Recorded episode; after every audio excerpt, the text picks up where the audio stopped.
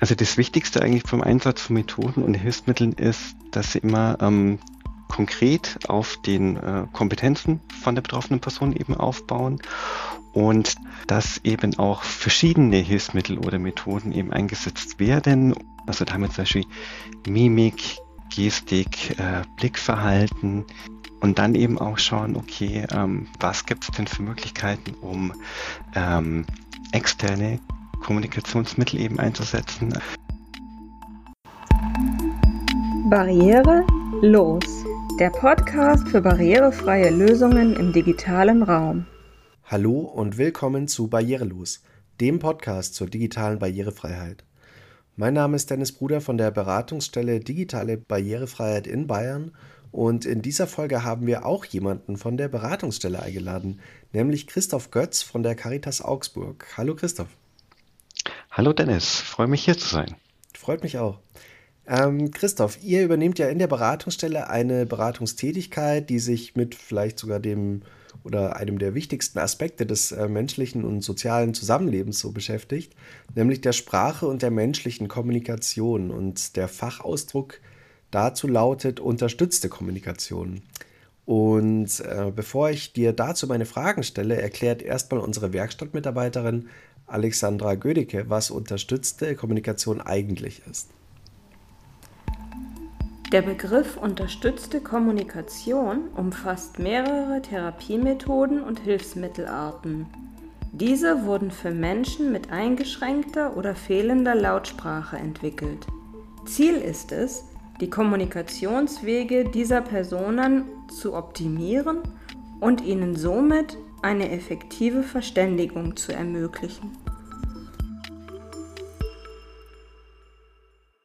So, jetzt haben wir mal einen ersten Eindruck ähm, gekriegt, was das Thema unterstützte Kommunikation so ist.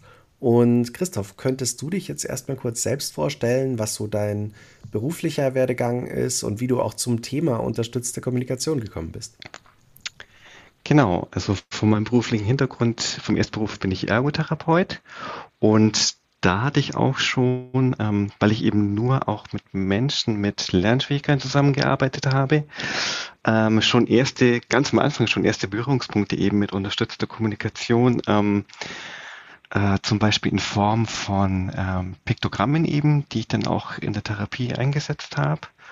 Und ähm, aber das war eigentlich schon sozusagen eigentlich der erste Berührungspunkt und ähm, das lief eigentlich dann so nebenbei und ich habe mich dann eigentlich am Anfang von ähm, meiner, von meinem ersten Arbeitsplatz äh, nicht weiter mit diesem Thema beschäftigt und bin jetzt eigentlich erst nach meinem Studium wieder dazu gekommen. Ähm, ja.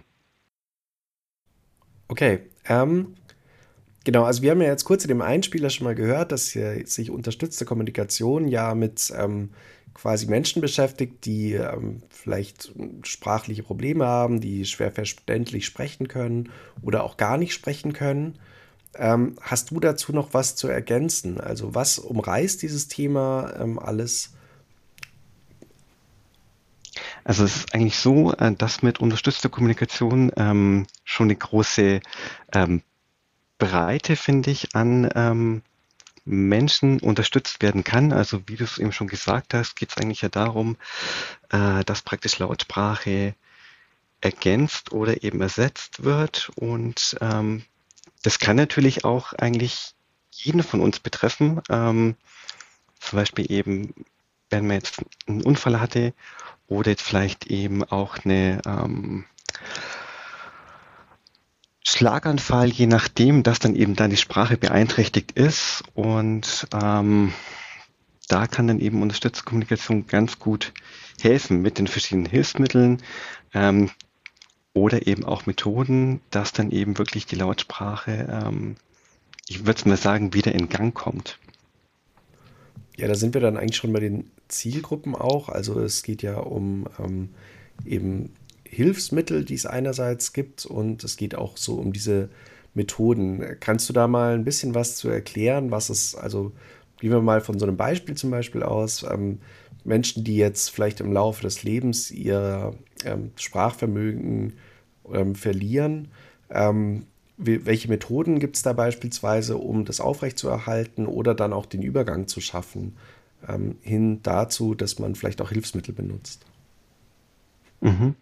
Ähm, also das Wichtigste eigentlich vom Einsatz von Methoden und Hilfsmitteln ist, dass sie immer ähm, konkret auf den äh, Kompetenzen von der betroffenen Person eben aufbauen und das eben auch, das ist auch ganz, ganz wichtig, das nennt man multimodal, dass eben auch verschiedene Hilfsmittel oder Methoden eben eingesetzt werden und ähm, jetzt zum Beispiel bei schwerer betroffenen ähm, Klientinnen würde man vielleicht, glaube auch erstmal mit, erstmal schauen, wie ist denn sozusagen das kommunikative Verhalten und da auch erstmal auf die körpereigenen Kommunikationsformen eben schauen. Also da haben wir zum Beispiel Mimik, Gestik, äh, Blickverhalten, je nachdem, oder auch solche Sachen wie Muskeltonus.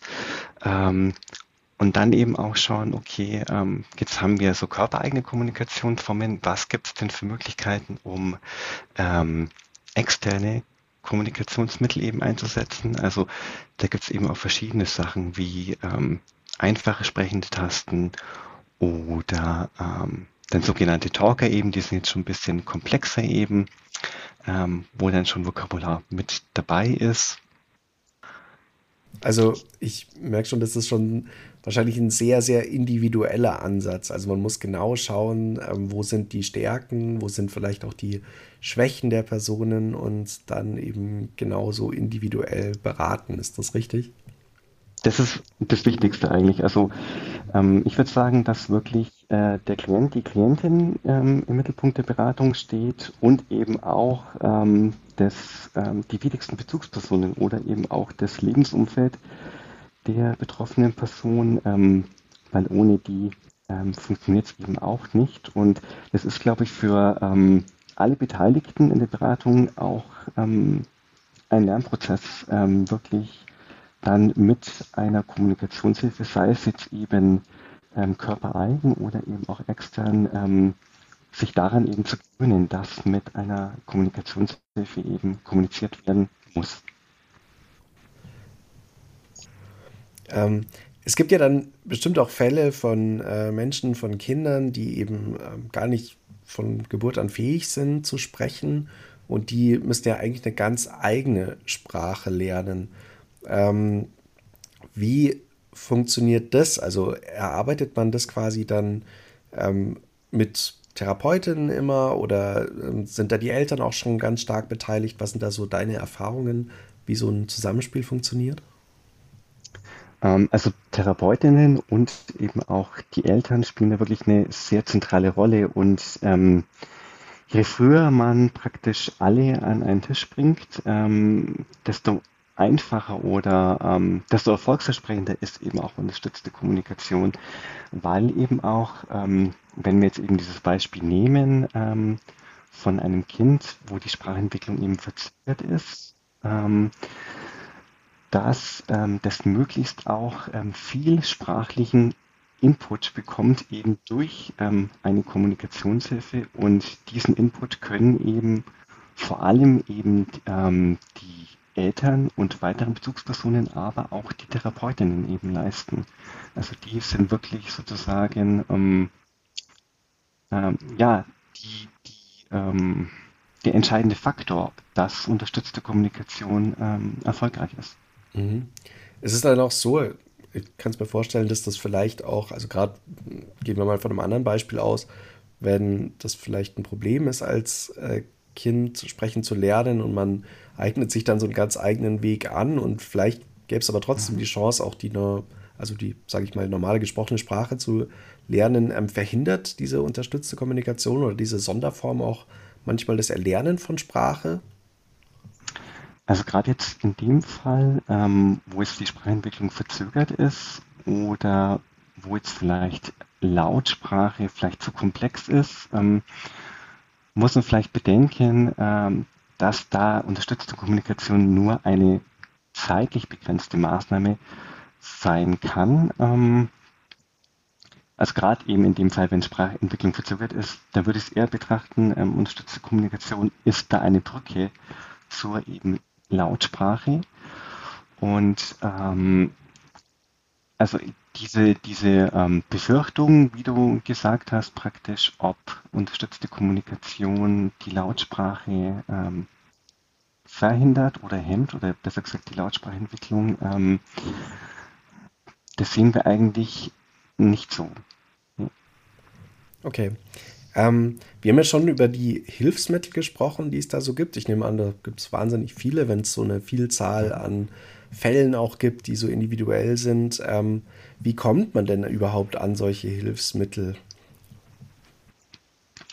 Also da, ähm, wenn wir jetzt mal das Beispiel nehmen, ähm, die betroffene Person ist gesetzlich versichert, ähm, da ist es dann ganz entscheidend, dass sich eben die Eltern, die Angehörigen oder die gesetzliche Betreuung ähm, am besten eine unabhängige Beratungsstelle wenden. Ähm, die Aufgabe dann von der unabhängigen Beratungsstelle ist, ähm, eben Diagnostik ähm, durchzuführen, wie ist denn das kommunikative Verhalten der betroffenen Person und da dann vielleicht auch schon erste Hilfsmittel, wenn es die Möglichkeit eben gibt, schon auszuprobieren. Und dann ähm, würde der Weg eben weiter so laufen, dass man dann ähm, sich eine Hilfsmittelfirma äh, praktisch oder sich mit einer Hilfsmittelfirma in Verbindung setzt, ähm, mit der dann auch nochmal verschiedene Hilfsmittel ausprobiert werden. Und wenn man sich dann praktisch für eine Kommunikationshilfe entschieden hat, ähm, bei so einem ähm, Probetermin, dann kommt dann eben nochmal die Beratungsstelle ins Spiel, äh, die dann praktisch eine fachdienstliche Stellungnahme schreibt ähm, für die Krankenkasse, damit in der eben drin steht, warum es jetzt genau diese Kommunikationshilfe sein soll. Und dann, was eben noch dazu benötigt wird, um an eine Kommunikationshilfe zu kommen, ist eben auch noch ein Rezept vom Arzt und dann eben praktisch der Kostenvoranschlag von einer Hilfsmittelfirma. Und das geht dann alles gesammelt eben an die Krankenkasse.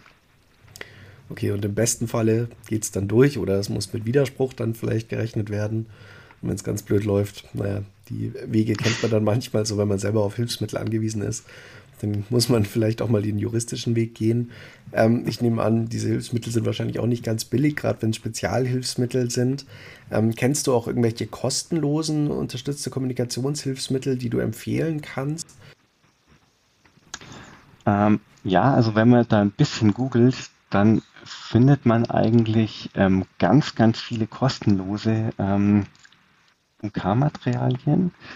Ähm, gibt es zum Beispiel ähm, auch zum Beispiel eine kostenlose ähm, Symbolsammlung, die heißt Pictoselector.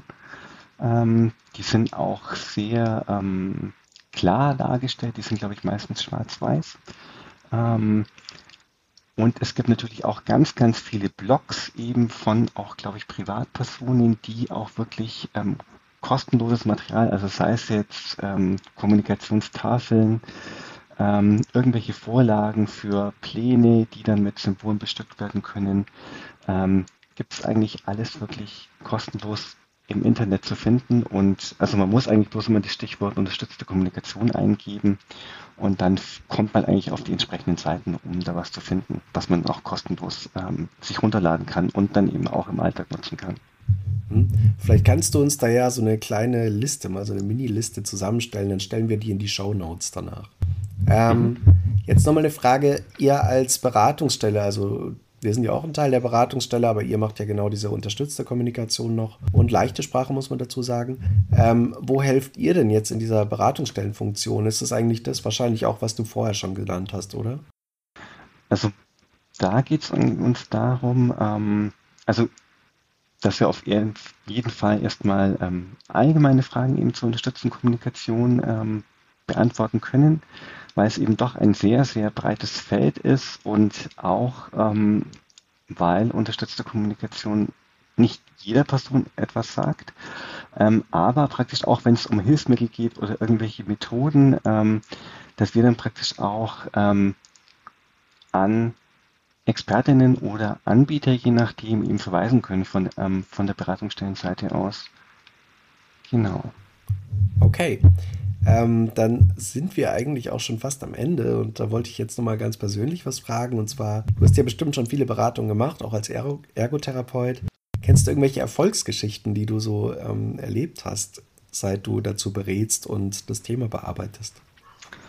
Ähm, also da ist mir im, aktuell gerade eine Beratung im Sinn, ähm, wo es um unterstützte Kommunikation und Mehrsprachigkeit ging und ähm, wo wir dann praktisch auch in der Beratungssituation darüber reflektiert haben.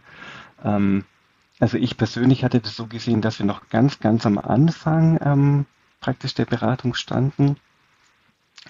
Und ähm, mir wurde dann aber praktisch von ähm, den Angehörigen rückgemeldet, dass sie schon den bisherigen Verlauf der Beratung sehr, sehr bereichernd fanden, weil sie sehr stark eben für die Belange und für, ihr, für das Kommunikationsverhalten ihrer Tochter sensibilisiert wurden und praktisch durch meinen Input ähm, schon ganz, ganz anders praktisch auf das Kommunikationsverhalten von ihrer Tochter schauen und viel, viel besser ähm, auf sie eingehen können. Und das fand ich dann für mich so eine persönliche Erfolgsgeschichte, wo ich gemerkt habe, okay, unterstützte Kommunikation ähm, bewirkt etwas. Ja, danke. Das ist ja dann wahrscheinlich auch nur eine von ganz vielen Erfolgsgeschichten, die man am Ende so haben wird. Und ähm, ja, an der Stelle auch nochmal den Aufruf. Also, wenn Sie vielleicht selber jemanden kennen, der oder die auf unterstützte Kommunikation angewiesen ist, dann melden Sie sich gerne bei der Beratungsstelle ähm, Barrierefreiheit, also www.beratungsstelle-barrierefreiheit.de und ähm, ja, lassen Sie sich zu dem Thema beraten, lassen Sie sich vielleicht auch zur leichten Sprache beraten, zur digitalen Barrierefreiheit oder zur baulichen Barrierefreiheit. Dann ähm, danke dir, Christoph, für die, ähm, den interessanten, das interessante Gespräch. Ich bedanke mich bei dir für die Einladung. Das war es dann auch schon wieder von Barrierelos, dem Podcast zur digitalen Barrierefreiheit. Wenn Ihnen die Folge gefallen hat, lassen Sie uns eine Bewertung da und folgen Sie unserem Kanal. An dieser Stelle auch nochmal ein Hinweis auf die äh, Sprechstunde für Behindertenbeauftragte und Schwerbehindertenvertretungen. Ähm, wenn Sie in Ihrem Unternehmen oder in der öffentlichen Stelle, in der Sie arbeiten, Informationen und eine Beratung zur digitalen Barrierefreiheit haben wollen, können Sie sich ganz unverbindlich in unsere Sprechstunde zur digitalen Barrierefreiheit einklinken. Die findet jeden Monat am ersten Donnerstag von 10 bis 12 Uhr statt. Also klinken Sie sich ganz unverbindlich ein. Der Link ist selbstverständlich auch in den Shownotes hinterlegt. Dann bis zur nächsten Folge von Barrierelos.